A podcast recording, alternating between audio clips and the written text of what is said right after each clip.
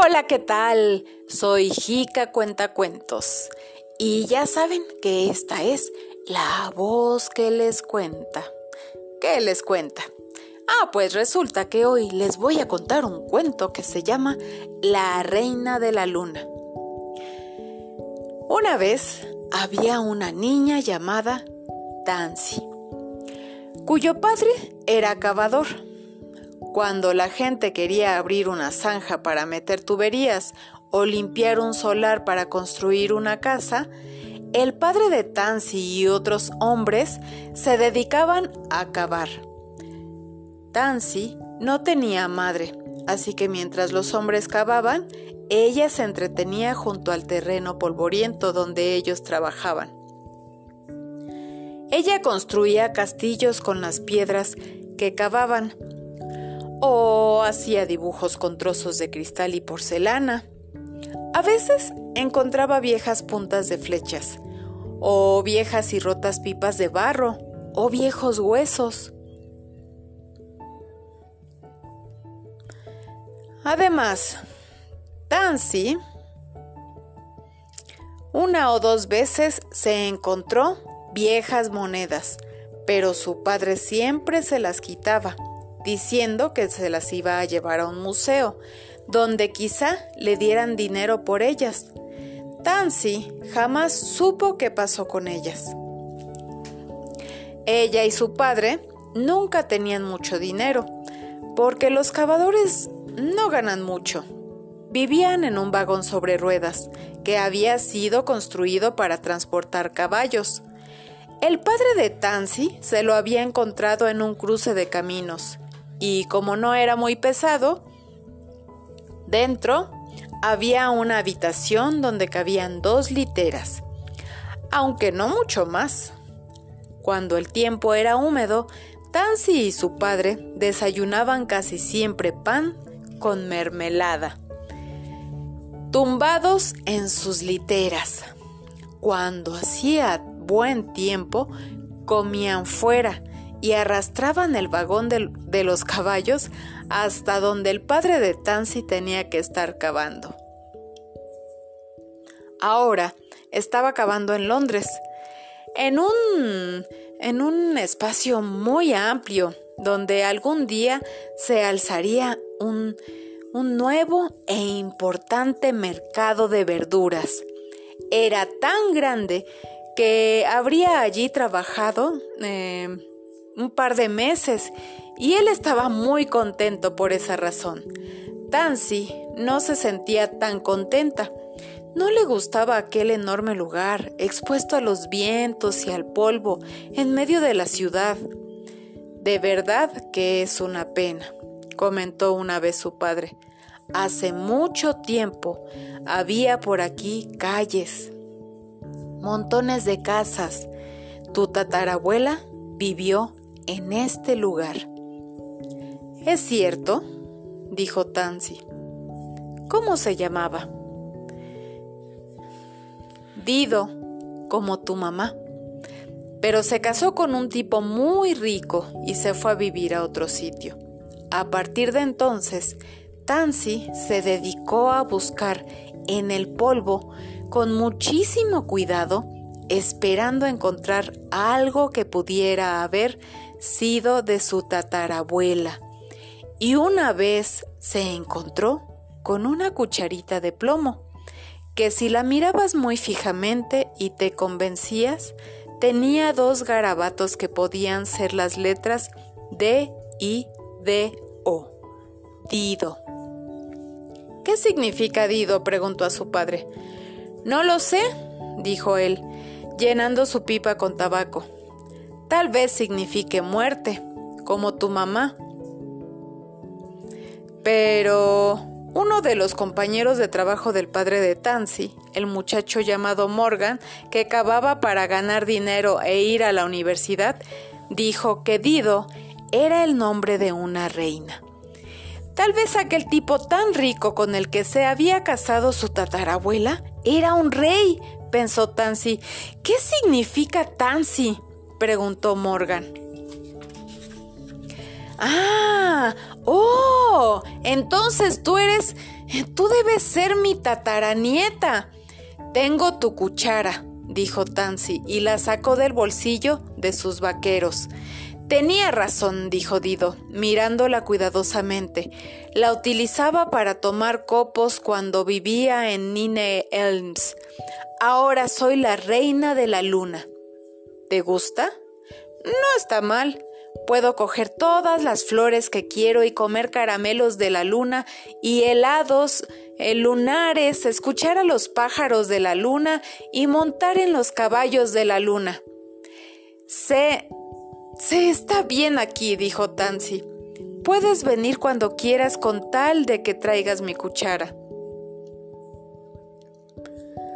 Gracias, tatarabuela, dijo Tansy, y volvió a meter la cuchara en su bolsillo. Está muy bien, dijo Dido. Puedes llamarme Dido si quieres. Al día siguiente, Tansy, al despertarse, recordó el sueño. Después de esto, siempre se aseguraba que llevaba la cuchara de plomo bien guardada en el bolsillo.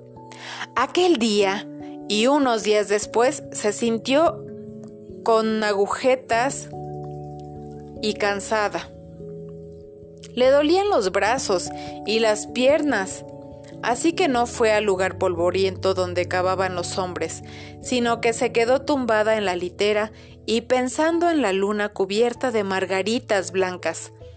Todas las noches de esta semana soñó con la luna. Dido estaba allí, recogiendo flores blancas. Montaban caballos blancos, bebían leche lunar y charlaban durante toda la noche. A la semana siguiente, Tansy tenía todavía más agujetas y le dolía la garganta. Volvió a quedarse en su cama mientras su padre trabajaba y al final de la semana se sentía tan enferma que no estaba segura de nada, salvo que le dolía todo el cuerpo. Y una vez, al abrir los ojos, no se encontró en el vagón de caballos, sino en una habitación blanca con mucha gente blanca. ¿Estoy en la luna? preguntó Tansy. No, no estás en la luna. Vuelve a dormir, hija, le dijo alguien. Pronto te encontrarás mejor, Tansy. Volvió a cerrar los ojos y volvió a la luna, donde la esperaba Dido. Esta vez se quedó durante bastante tiempo. Cuando volvió a abrir los ojos, le dijo una voz. Ahora te sientes mejor, ¿no? Sí, gracias, dijo Tansy porque ya no le dolía la garganta, ni los brazos, ni las piernas. Todavía se sentía débil, pero tenía fuerzas para sentarse en la cama y comer un huevo pasado con agua, pan con mantequilla y puré de manzana. ¿Te das cuenta que estás en el hospital? le dijo la enfermera, dando a Tansy el huevo pasado por agua. Me imagino que te ha sorprendido bastante encontrarte aquí. Has estado muy enferma, con fiebre. La primera vez que me desperté, dijo Tansy. Creí que estaba en la luna, pero esto no se parece en nada a la luna realmente. Desde luego que no, dijo la enfermera. La luna está seca y llena de polvo. Eso no es cierto, dijo Tansy. La luna está cubierta de margaritas. No hay margaritas en la luna, cariño, dijo la enfermera. No hay flores en absoluto. ¿Cómo lo sabe usted? dijo Tansy incrédulamente. Pues porque ha habido gente que estuvo allí, dijo la enfermera, andando, paseando y tomando fotos. ¿No los has visto? Creo que hay algunas en algunos libros que se guardan al final de la sala. Se fue para allá y buscó en un montón de revistas y libros y le trajo uno. ¿No ves aquí? Esos hombres están en la luna. Esa es una nave espacial. Tansy miró las fotografías del lugar polvoriento. Luego dijo que se sentía cansada y quería echarse. En aquel momento llegó su padre a visitarla. dijo que iba a buscar un trabajo en el campo, donde podrían vivir en una granja y comerían auténticos huevos de gallina. Pero Tansy estaba demasiado cansada como para hablar mucho. Más tarde, cuando ya había oscurecido y la preparaban para la noche, Tansy preguntó a la enfermera, ¿Dónde está mi cucharita? Está sucia. ¿Esa sucia cucharita de plomo? Tu padre se la llevó con otras, con otras cosas que no necesitas aquí. La tendrá guardada en casa para ti, dijo la enfermera. Pero Tansy no estaba muy segura. Su padre era muy descuidado, a veces. Aquella noche le costó mucho dormirse y cuando por fin se durmió, soñó con un lugar tan vacío y tan polvoriento que se despertó bruscamente, casi sin aliento, como si el polvo la ahogara. La enfermera se había ido, así que Tansy se bajó de la cama y comenzó a buscar la cucharita, por si su padre la había dejado caer, pero no la encontró. Tenía sed, de modo que buscando a la enfermera salió de la habitación y penetró en un pasillo amplio de luz mortecina. No había nadie a la vista.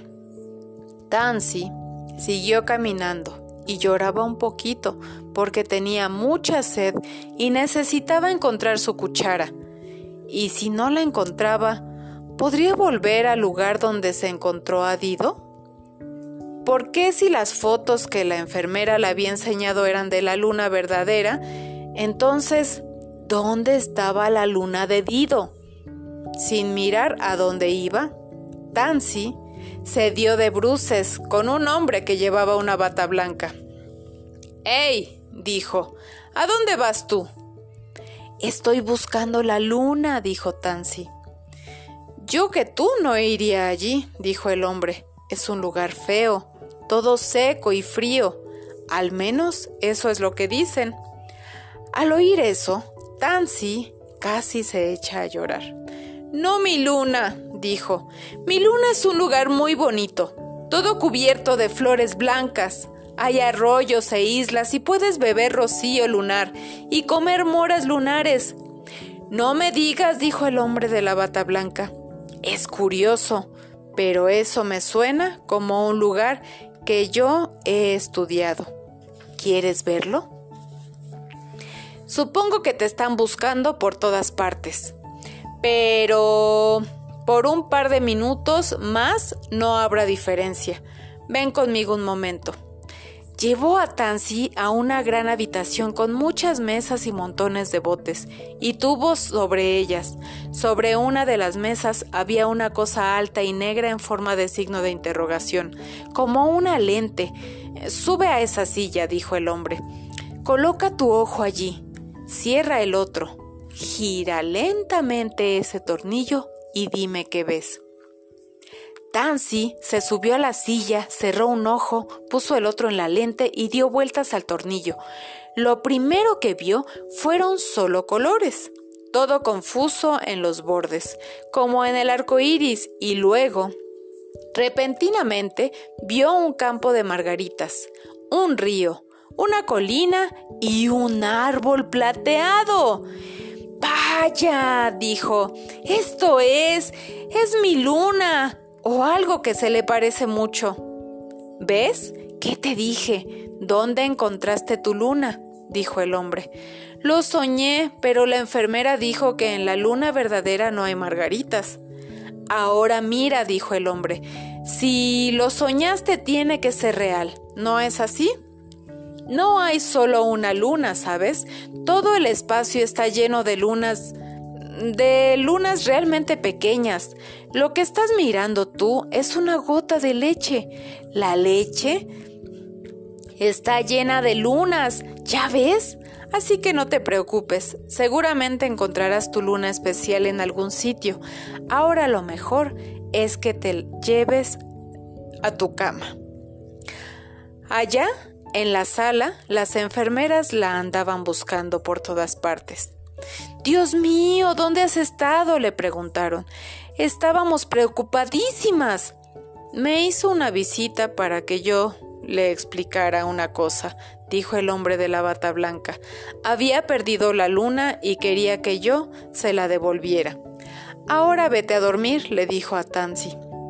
No te preocupes, que por la mañana te llevaré unas cuantas lunas más para mirar y una lente para verlas bien. ¿De qué está hablando? preguntó la enfermera de Tansy, cuando él se hubo marchado. ¿Qué tipo tan extraño es ese señor Smith? De, de patología. ¿Perder la luna? ¡Qué tontería! Si ahí está, tan grande como un plato sopero. ¡Ahí afuera! Ahora toma un vaso de agua y métete a la cama enseguida. Toma tu cucharita. Tu padre la dejó en la portería. Dijo que a ti te gustaría llevarla encima, como un amuleto. A dormir ahora a ver si no tenemos más problemas contigo esta noche. Tansy se volvió a la cama con la cucharita, bien agarrada. Y cuando la enfermera se hubo ido, continuó tumbada mirando la gran platería lunar que colgaba en el cielo justo junto a la ventana. Aunque esta no sea mi luna, pensó con los ojos cerrados, tiene un color muy bonito y supongo que el señor Smith tiene razón. Estoy segura de, que encontraré mi luna en algún sitio, escondido en ella. Y colorín colorado, este cuento se ha terminado.